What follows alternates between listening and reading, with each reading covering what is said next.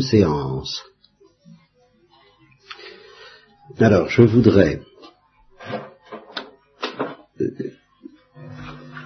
euh, réfléchir avec vous sur l'expression qui est le début du symbole des apôtres, je crois en Dieu. De manière assez inattendue pour moi, euh, je ne vois pas d'autre moyen, en fin de compte, de vous expliquer un peu la situation invraisemblable dans laquelle nous sommes au point de vue philosophique, que de faire un détour, si je peux dire, par la théologie et par euh, certains aspects de l'enseignement de l'Église. Autrement, vous ne comprendrez rien, je ne pourrai rien, je ne vois pas comment vous expliquer la situation invraisemblable de la philosophie. Je vais vous donner d'ailleurs un petit exemple, un petit, détail, tout petit, et, sans explication aucune, de, ce que, cette situation est invraisemblable. C'est que, au temps où Maritain écrivait, je suis en train de relire ses œuvres, vers 1925 par là, il analyse la situation de la philosophie occidentale, et il dit si elle se reprend pas, euh, elle va s'arrêter. Elle va s'arrêter. Ça, ça, ça alors il explique qu'il y a un certain nombre d'impasses dans lesquelles la philosophie occidentale euh, est, tombée, euh, comme, comme, des butoirs, voyez, comme des, des, des, voies de chemin de fer qui aboutissent à, comme dans un labyrinthe, vous voyez, à une impasse. Alors il y a eu, tout ça commence avec Descartes, vous voyez, je, je ne pensais pas commencer comme ça, mais je vous le dis, tout, commence avec Descartes. La philosophie qu'on vous demande au bac commence avec Descartes, à part quelques aperçus sur la philosophie grecque, qui est la philosophie des anciens, euh, complètement qui se perd dans la nuit des temps, le grand trou des ténèbres du Moyen Âge, c'est comme ça que on a vécu ça pendant longtemps. Évidemment, Marie-Christine Weber vous présentera pas les choses comme ça, mais, au bac, c'est comme ça qu'on les voit. Donc, euh, tout commence avec Dans l'histoire de la philosophie occidentale, y, compris le marxisme. Ne, vous y trompez pas. Bon, et alors à partir de Descartes, dont je ne peux pas vous parler ce soir, et qui est un philosophe extrêmement difficile à cerner, parce qu'il est ambigu, et c'est ce qui a fait son caractère extraordinairement dangereux, et vous allez d'ailleurs voir ça tout de suite par les disciples. Il y a eu une série de disciples, plusieurs séries de disciples, et tous ces disciples-là, toutes ces séries, ont abouti à des butoirs, c'est-à-dire à des impasses. Première série, euh, les, je pourrais appeler les, disciples chrétiens. Descartes en lui-même un chrétien. Alors il y a eu première série de disciples, par trois, un prêtre, un oratorien, donc c'est vous dire. Il y avait de quoi s'y tromper. Malbranche. Bien. Un juif, Spinoza. Et un protestant, Leibniz. Bon, ces, trois disciples-là ont quelque chose de commun, c'est-à-dire qu'ils ont gardé un sens religieux et une certaine croyance à la philosophie cartésienne, euh, une certaine confiance dans la philosophie cartésienne.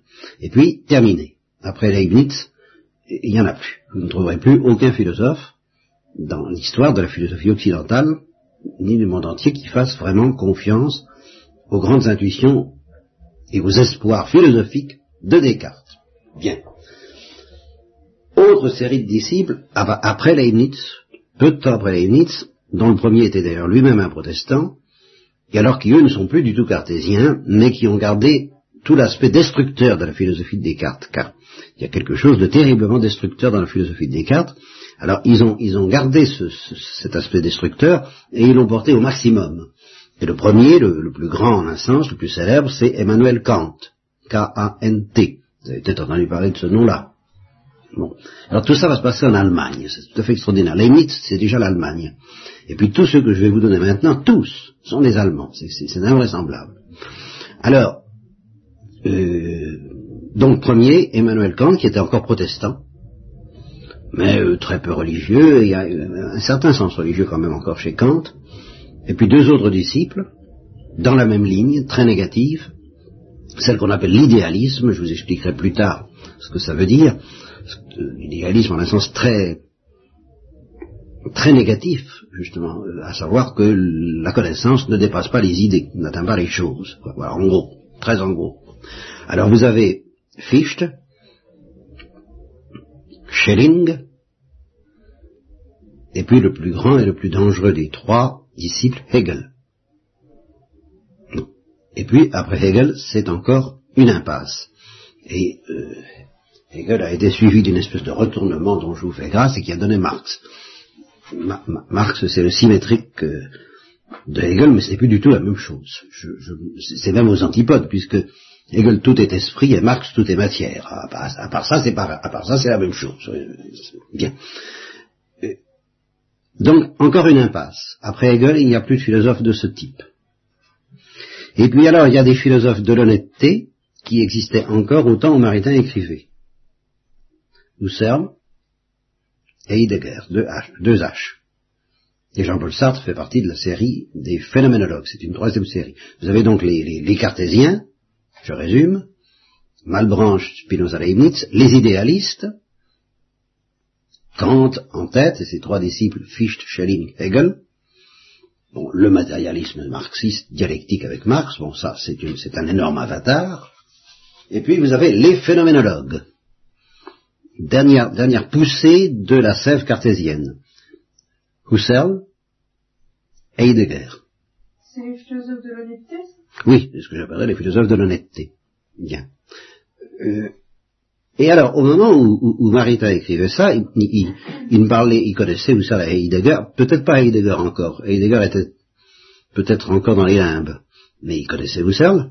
Mais pour lui, euh, il, dit si ça continue comme ça, la philosophie occidentale va dans une impasse et euh, si on ne remonte pas au-delà de Descartes, si on ne, si on ne, si on ne raccommode pas, si on ne guérit pas la déchirure très grave provoquée par Descartes, quelle déchirure, je vous l'expliquerai plus tard, si on ne répare pas cette déchirure, la philosophie occidentale va s'arrêter et ne peut plus continuer comme ça.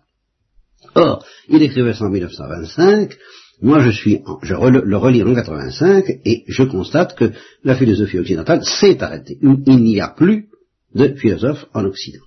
Le dernier, une seconde. Attends. Le dernier, c'était Sartre. Euh, il est mort.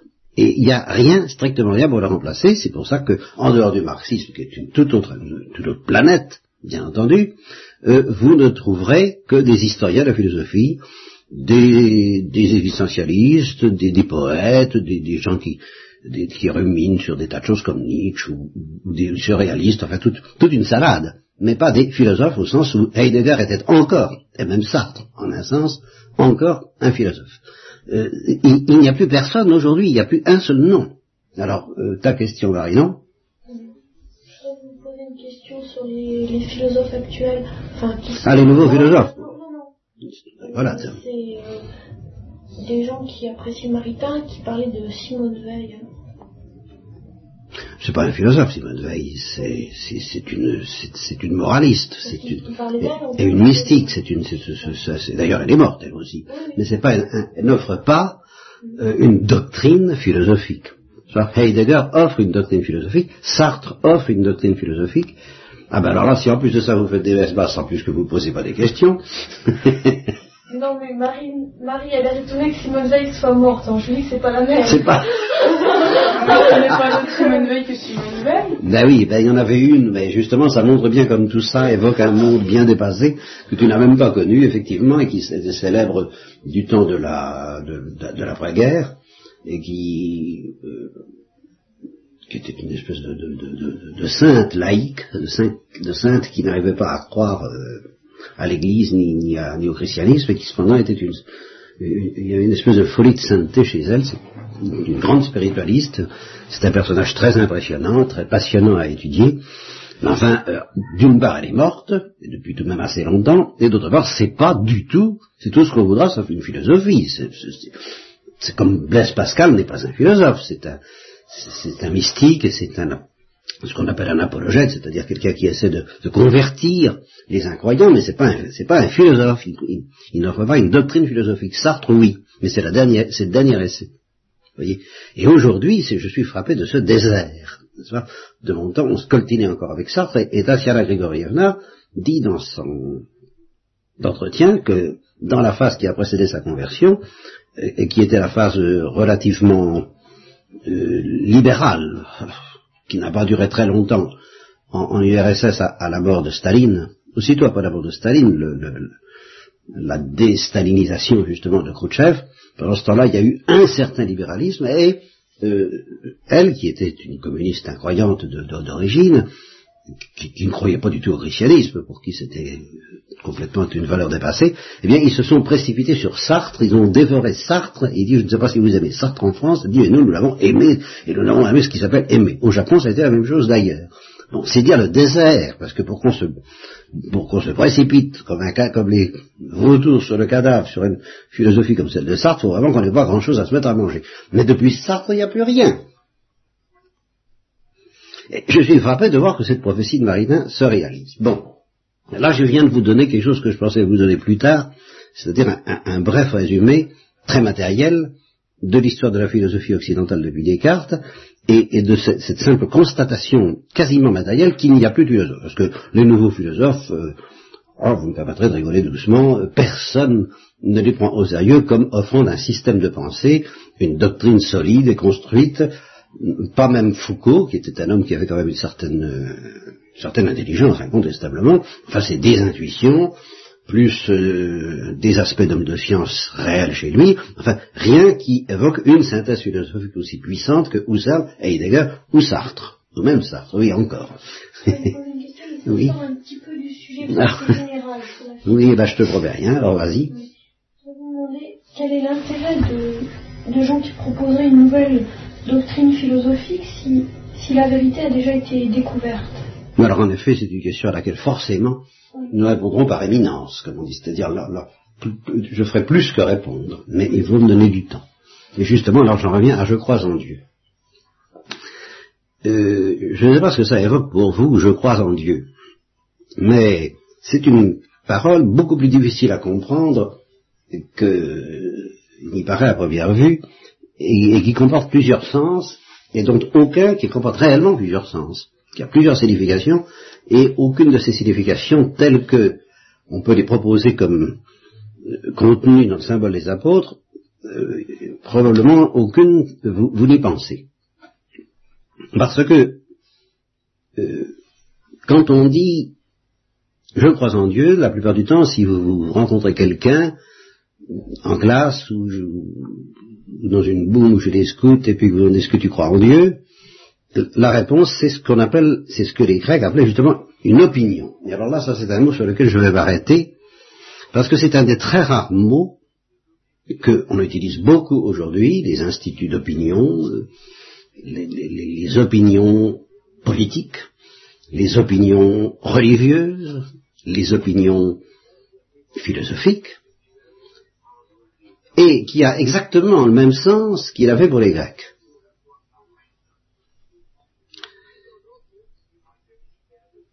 Et quand on parle de tolérance, justement, euh, c'est qu'on se situe dans le domaine de l'opinion. À, savoir que tant que vous avez une opinion, et seulement une opinion, vous n'avez absolument pas le droit euh, d'obliger quelqu'un à la partager. Chacun son opinion. Et ça, c'est une, c'est une formule que j'accepte. C'est une formule authentique. Disons, c'est une formule vraie. Alors que je n'accepte pas chacun sa vérité, parce que ça, ça détruit la notion même de vérité. Il n'y a qu'une vérité où il n'y en a pas du tout. J'accepte très bien chacun son opinion. Et, dans tous les domaines, on peut avoir des opinions. Alors, euh, on, croit à la poésie, on n'y croit pas, on croit à la démocratie, on n'y croit pas, on croit à l'innocence de Dreyfus, on n'y croit pas, on croit euh, au succès du Parti démocrate chrétien, on n'y croit pas, on croit à toutes sortes de choses, on croit à la famille, on croit à la patrie, on croit à la victoire, on croit à la défaite, on croit, on croit, on, a, tout ça est absolument authentique, parfaitement libre, ça fait partie de la vie humaine. Et quand un avocat, par exemple, essaie de convaincre un jury, ben, il essaie de lui donner une opinion. Et, les sondages d'opinion, ça, sert justement à ça, à, consulter ce que les gens sentent d'une manière qui n'a rien de scientifique ni de certain. C'est, à la fois avec la tête et avec les, tripes, avec le cœur, qu'on se forme des opinions. Et alors à ce moment-là, ben, effectivement, chacun les tienne. On peut les confronter, c'est intéressant, c'est excitant, on discute le coup, c'est passionnant, mais ça ne dépasse pas l'opinion. Et quand l'Église dit je crois en Dieu, c'est pas du tout ça qu'elle dit, que veut dire. C'est pas une opinion. Voilà ce que je, voudrais que déjà vous, vous, vous, insinuez. Ce n'est pas une opinion. Euh, je vous signale, comme je vous rappelle ce que je vous ai déjà dit, qu'il y a un domaine dans lequel actuellement encore on, reconnaît échapper à l'opinion, c'est le domaine des sciences. Seulement autrefois, justement, le domaine des sciences englobait le domaine philosophique. Aujourd'hui, tout le monde est convaincu qu'en philosophie, comme en religion, comme en politique, on ne peut avoir que des opinions. Et voilà pourquoi ça paraît scandaleusement intolérant de prétendre avoir autre chose dans ces domaines-là, religieux, philosophiques et politiques, que des opinions. Alors que même en politique, on peut avoir des certitudes, je vous le dis en passant, et des certitudes scientifiques. Mais évidemment, elles ne porteront pas sur la question de savoir s'il faut voter pour un tel ou pour un tel. Là, il n'y a pas de certitude scientifique. Là, il n'y a que des opinions. Ça, c'est vrai. Bon. Alors, j'en reviens à je crois en Dieu.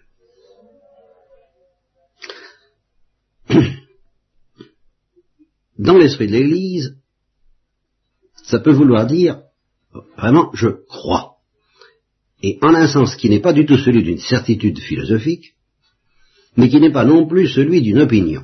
Et je vais évoquer pour vous euh, le renouvellement des vœux du baptême dans la nuit pascale. Croyez-vous en Dieu Nous y croyons, j'y crois, au moment d'un baptême. Vous, vous vous bien que quand on demande à quelqu'un qu'on va baptiser, croyez-vous en Dieu, croyez-vous en Jésus-Christ, croyez-vous euh, euh, royaume des cieux, croyez-vous à l'église oh, La réponse qu'il fait, c'est pas il me semble en effet que oui, Dieu existe. Voyez, c'est pas ça du tout ça veut dire. Ça veut dire, je, donne mon adhésion, une adhésion qui n'est pas une certitude philosophique, qui, est autre chose, de bien plus mystérieux, que je n'analyse pas ce soir, parce que nous sortirions de la philo, nous ferions de la théologie ou de la religion, mais enfin c'est autre chose d'extrêmement fort, d'extrêmement profond, d'extrêmement solide, selon lequel j'adhère. Vous voyez, une adhésion de, toute l'intelligence et d'une certaine façon de tout mon être, mais surtout de toute l'intelligence, à une révélation, à une parole de Dieu. Je, je, me laisse enseigner par Dieu. Voilà ce que ça veut dire, je crois en Dieu. Ça veut dire, je me laisse enseigner par Dieu à travers l'Église. C'est pas une opinion, ça. C'est une attitude de docilité. Et la docilité, c'est pas celle qui consiste, c'est pas la vertu qui consiste à, aller faire ce qu'on vous dit, ça c'est l'obéissance, Tâche d'être docile, c'est bien faire ce qu'on te dit. Non, la docilité, c'est l'attitude que vous m'offrez d'ailleurs, sur laquelle je ne parlerai pas, et qui consiste à se laisser enseigner parce qu'on a confiance. Alors s'il s'agit d'une confiance humaine, c'est déjà plus qu'une opinion, mais ça reste humain.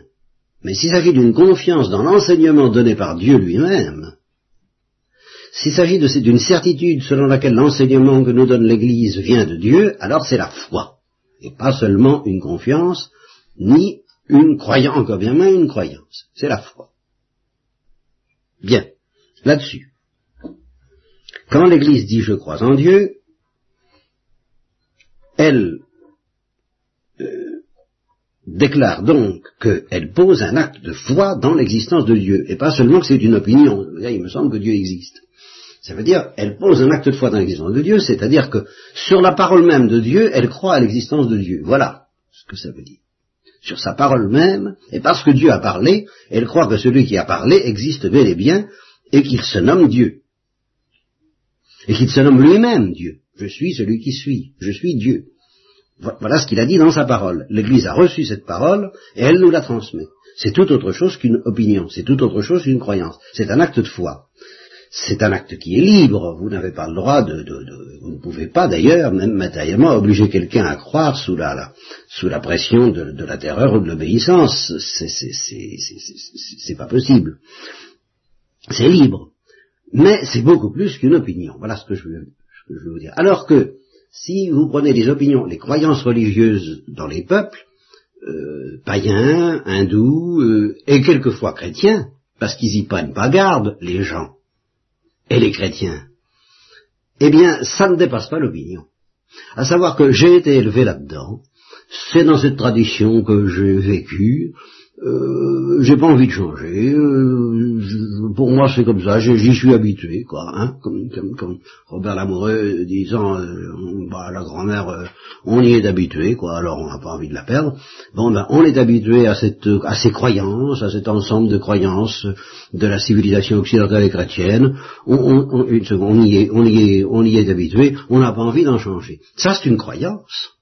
C'est une opinion, je oui, c'est une opinion, c'est une opinion qui est fondée sur la tradition, et euh, le musulman en dira autant, et le païen en dira autant, et l'hindou en dira autant, et n'importe qui c'est là-dedans que, encore que le musulman prétendra euh, justement que c'est un acte de foi, lui, ça, va bien plus loin.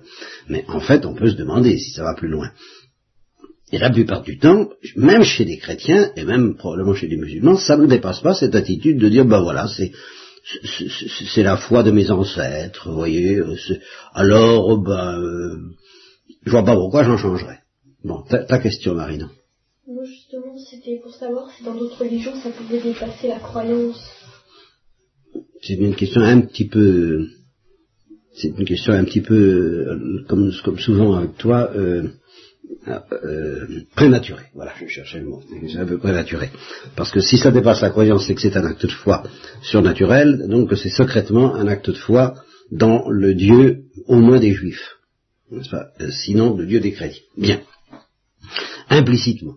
Ça peut arriver, bien sûr. Hein, alors à ce moment-là, oui, c'est vraiment un acte de foi théologal, ce qu'on appelle un acte de foi théologal. Mais quand il s'agit, même alors justement, de la foi chrétienne, il peut arriver quelqu'un qu'il ait ou qu'il ait perdu la foi ou qu'il n'ait pas perdu la foi, mais qui vive selon une opinion. Bon, voilà. Euh, et, dans, cette perspective-là, pourquoi se convertir? Quand quelqu'un se convertit, alors généralement, il entend bien prétendre avoir été illuminé par une certitude qui dépasse en profondeur la portée d'une simple croyance, d'une simple opinion.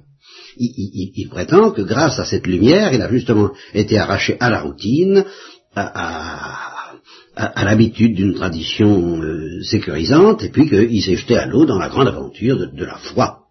Bien. Eh bien, quand l'Église dit je crois en Dieu, elle dit encore autre chose, et cette autre chose que je, dont, je me, dont je vais me servir comme introduction à la philosophie. Parce que moi, je, vais, je fais appel à votre foi. Je, je, je suppose, j'admets que vous n'avez pas encore perdu la foi.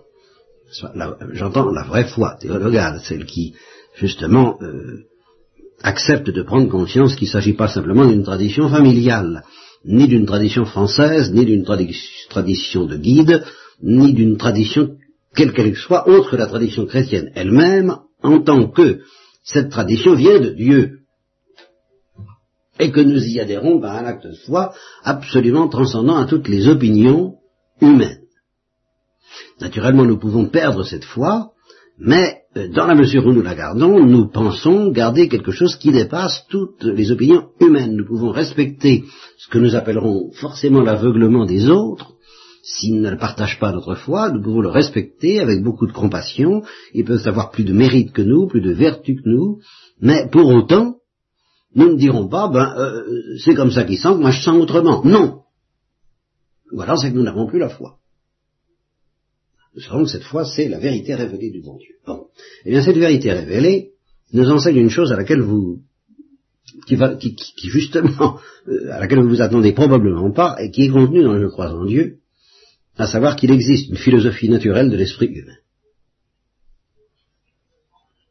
Il existe autre chose que la foi comme possibilité de vie pour l'intelligence. Il existe une possibilité pour l'intelligence humaine d'acquérir de façon naturelle, en y étant peut-être aidé par la grâce, en y étant peut-être aidé par l'Église, mais enfin d'une manière qui euh, s'appuie pas sur la révélation, mais sur la lumière naturelle de l'intelligence, des certitudes scientifiques par exemple, soit des évidences immédiates, comme ce qu'on appelle les premiers principes, le tout est plus grand que la partie, ou encore un autre premier principe, le principe d'identité ou de non-contradiction, à savoir euh, une chose, quelle qu'elle soit, ne peut pas être ceci et ne pas l'être à la fois.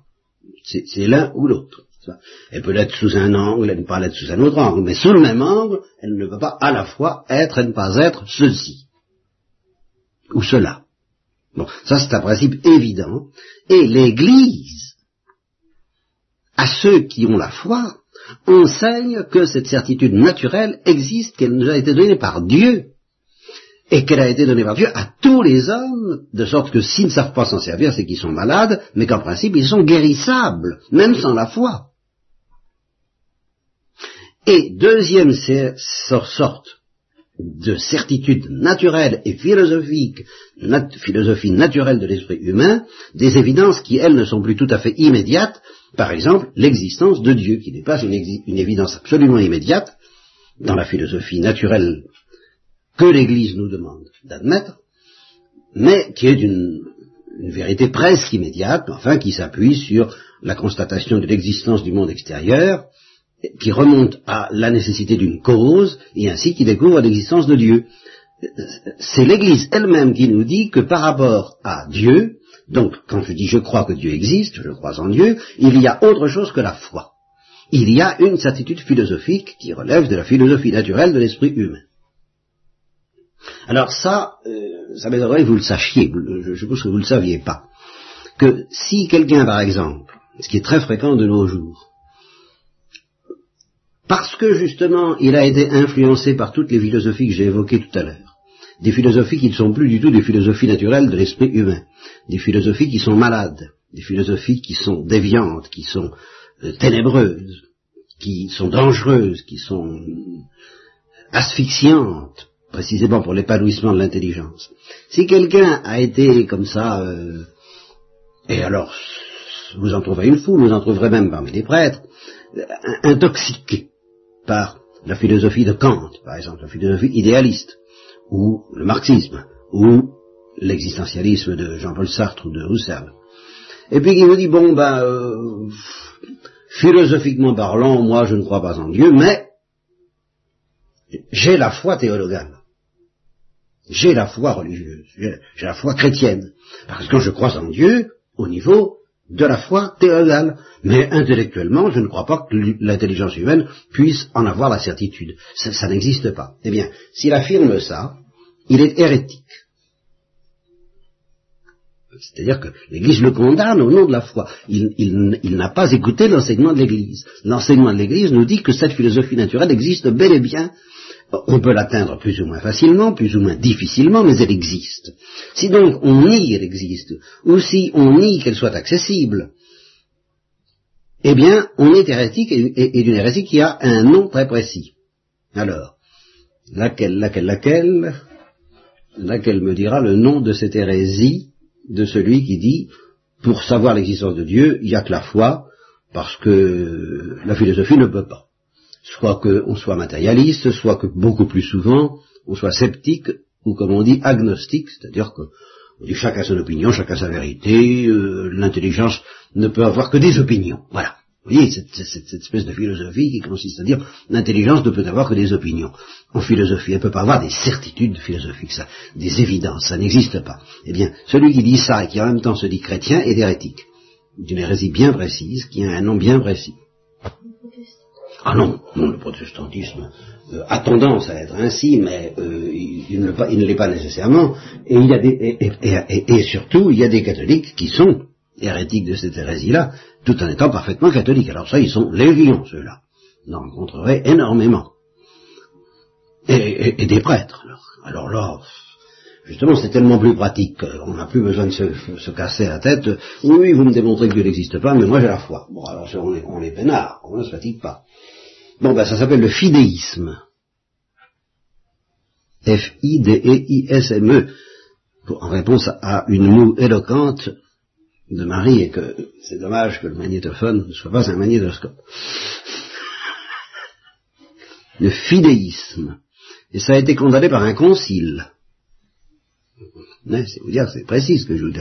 Ça a été condamné par un concile si je vous disais quel, quand je vous dirais quel concile, vous allez sauter en l'air, parce que là aussi, vous êtes en train, vous, êtes, vous êtes conditionné, sans vous en rendre compte, par une espèce de culture actuelle qui finit par vous faire oublier des, des, des vérités même historiques tout à fait élémentaires. Ça a été enseigné, donc le fidaïsme a été condamné par un concile, condamné comme une hérésie par un concile. Eh bien, c'est le concile du Vatican. Bien. Alors vous direz euh, quoi, quoi, quoi? Vatican, euh, Vatican, Vatican, euh, le concile, le concile n'a rien condamné, le concile n'a pas défini, condamné d'hérésie. Oui, en effet. Seulement, il y a quand même alors, c'est que ce que vous appelez le concile, c'est Vatican II, et que vous oubliez qu'il y a eu un concile qui est Vatican I. voilà. Alors ça, celui-là, il a passé complètement par perte et profit, le concile Vatican II étant considéré comme un astre éblouissant qui a effacé la Lune, c'est-à-dire la pâleur des autres conciles en général et de Vatican I en particulier. Alors le Concile Vatican I a donc défini et condamné cette hérésie fidéiste qui prétend que seule la foi peut obtenir des certitudes philosophiques en général et la certitude de l'existence de Dieu en particulier. Alors ce qu'il faudra que je vous explique plus tard, oui Marie? Vous des conciles, je voudrais savoir, est-ce qu'un concile annule le concile précédent Non, mais s'il dit, le contraire, par exemple. Poser la question, c'est la résoudre. Euh, si un concile annulait le concile précédent, qu'est-ce que ça voudrait dire? Bah, C'est impossible, ça n'aurait aucune valeur. C'est pour ça que je dis que poser non, la mais question. Oui, par exemple, s'il dit le contraire. Mais il ne peut le dire qu'en apparence, sinon. Mais l'Église ne peut pas se tromper, donc. Euh, bah, en tous les cas, elle ne peut pas se présenter comme se trompant. Elle pas Parce que quand l'Église dit quelque chose, elle le dit comme révélé. Par exemple, quand elle dit, quand elle condamne le fidéisme, elle veut dire que la révélation de Dieu elle-même condamne le fidéisme. Et en effet, dans Saint Paul, il est dit, euh, si les païens avaient voulu, leur raison aurait pu leur montrer que Dieu existe, et c'est par leur faute qu'ils ne l'ont pas vu. Donc dans Saint Paul, vous trouvez l'affirmation qu'il existe une philosophie naturelle de l'esprit humain. Et c'est révélé. Alors quand l'Église dit dans un concile telle chose est révélée, si le concile après vient dire, ben non, telle chose n'est pas révélée, c'est que l'Église n'est pas infaillible et l'Église est par terre. Jamais l'Église n'acceptera de, de, dire, les prêtres le diront de tête, mais ils ne se rendent pas compte de ce qu'ils font quand ils le disent, qu'un concile démolit un autre concile, c'est pas pensable. Un concile ajoute quelque chose, précise, perfectionne, éclaire, davantage, reprend, car le concile Vatican II a très largement repris tout ce qu'il a été dit avant lui, mais on a pris soin bien souvent de, de l'oublier le plus possible, ce, ce, point-là, et jamais, justement, le Concile Vatican II est truffé de citations des pères de l'Église, de l'Évangile et des définitions conciliaires autres que lui. Oui, mais, alors, mais par exemple, les changements de liturgie et tout ça. Ah ben ça, ça n'a jamais été défini par des conciles comme étant euh, des vérités euh, de foi, auxquelles c'est de l'ordre de la discipline ecclésiastique, et ça a évidemment une portée dogmatique, mais euh, ne, me laisse pas, je, ne me laisserai pas embarquer dans cette, galère. Euh, sache que la liturgie, bien qu'elle ait une portée dogmatique, ce n'est pas un dogme. Définir, un, définir une pratique liturgique, c'est pas définir un dogme. Par exemple, quand Saint Pie V a voulu imposer sa messe, il n'a imposé aucun dogme, il a imposé une discipline. Bien. Alors ce qui ne veut pas dire que cette discipline soit à prendre à la légère, c'est une autre question que je, je ne tranche pas. Je dis, un dogme ne peut pas être euh, annulé après avoir été défini, et une condamnation ne peut pas être reprise après avoir été formulée. Ça, c'est absolu. Donc, il existe une philosophie naturelle de l'esprit humain, et c'est cette philosophie naturelle de l'esprit humain que je voudrais vous enseigner, bien sûr.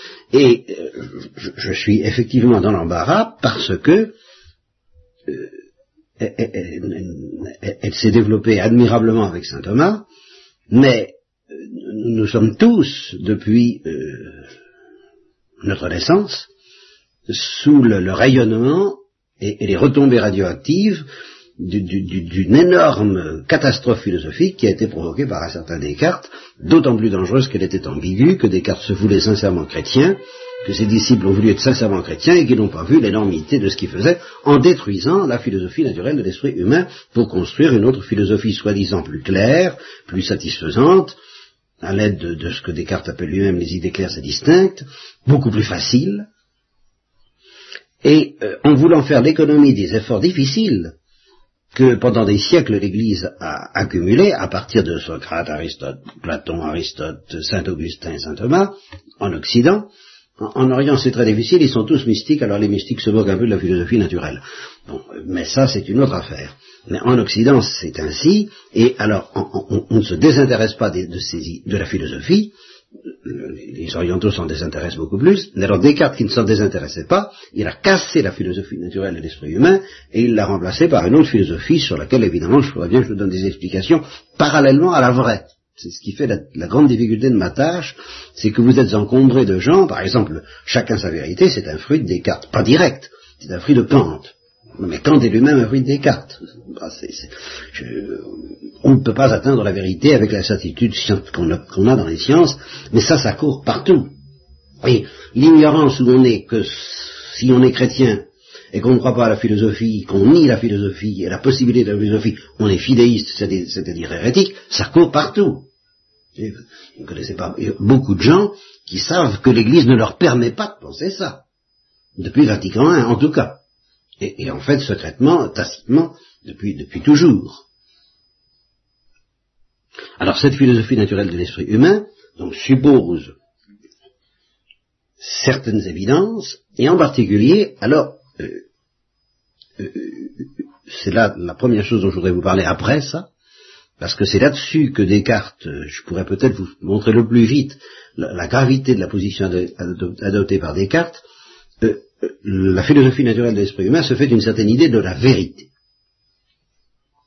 Alors là, je termine là-dessus parce que c'est déjà, j'ai parlé pas mal ce soir, je vous donne une définition de la vérité.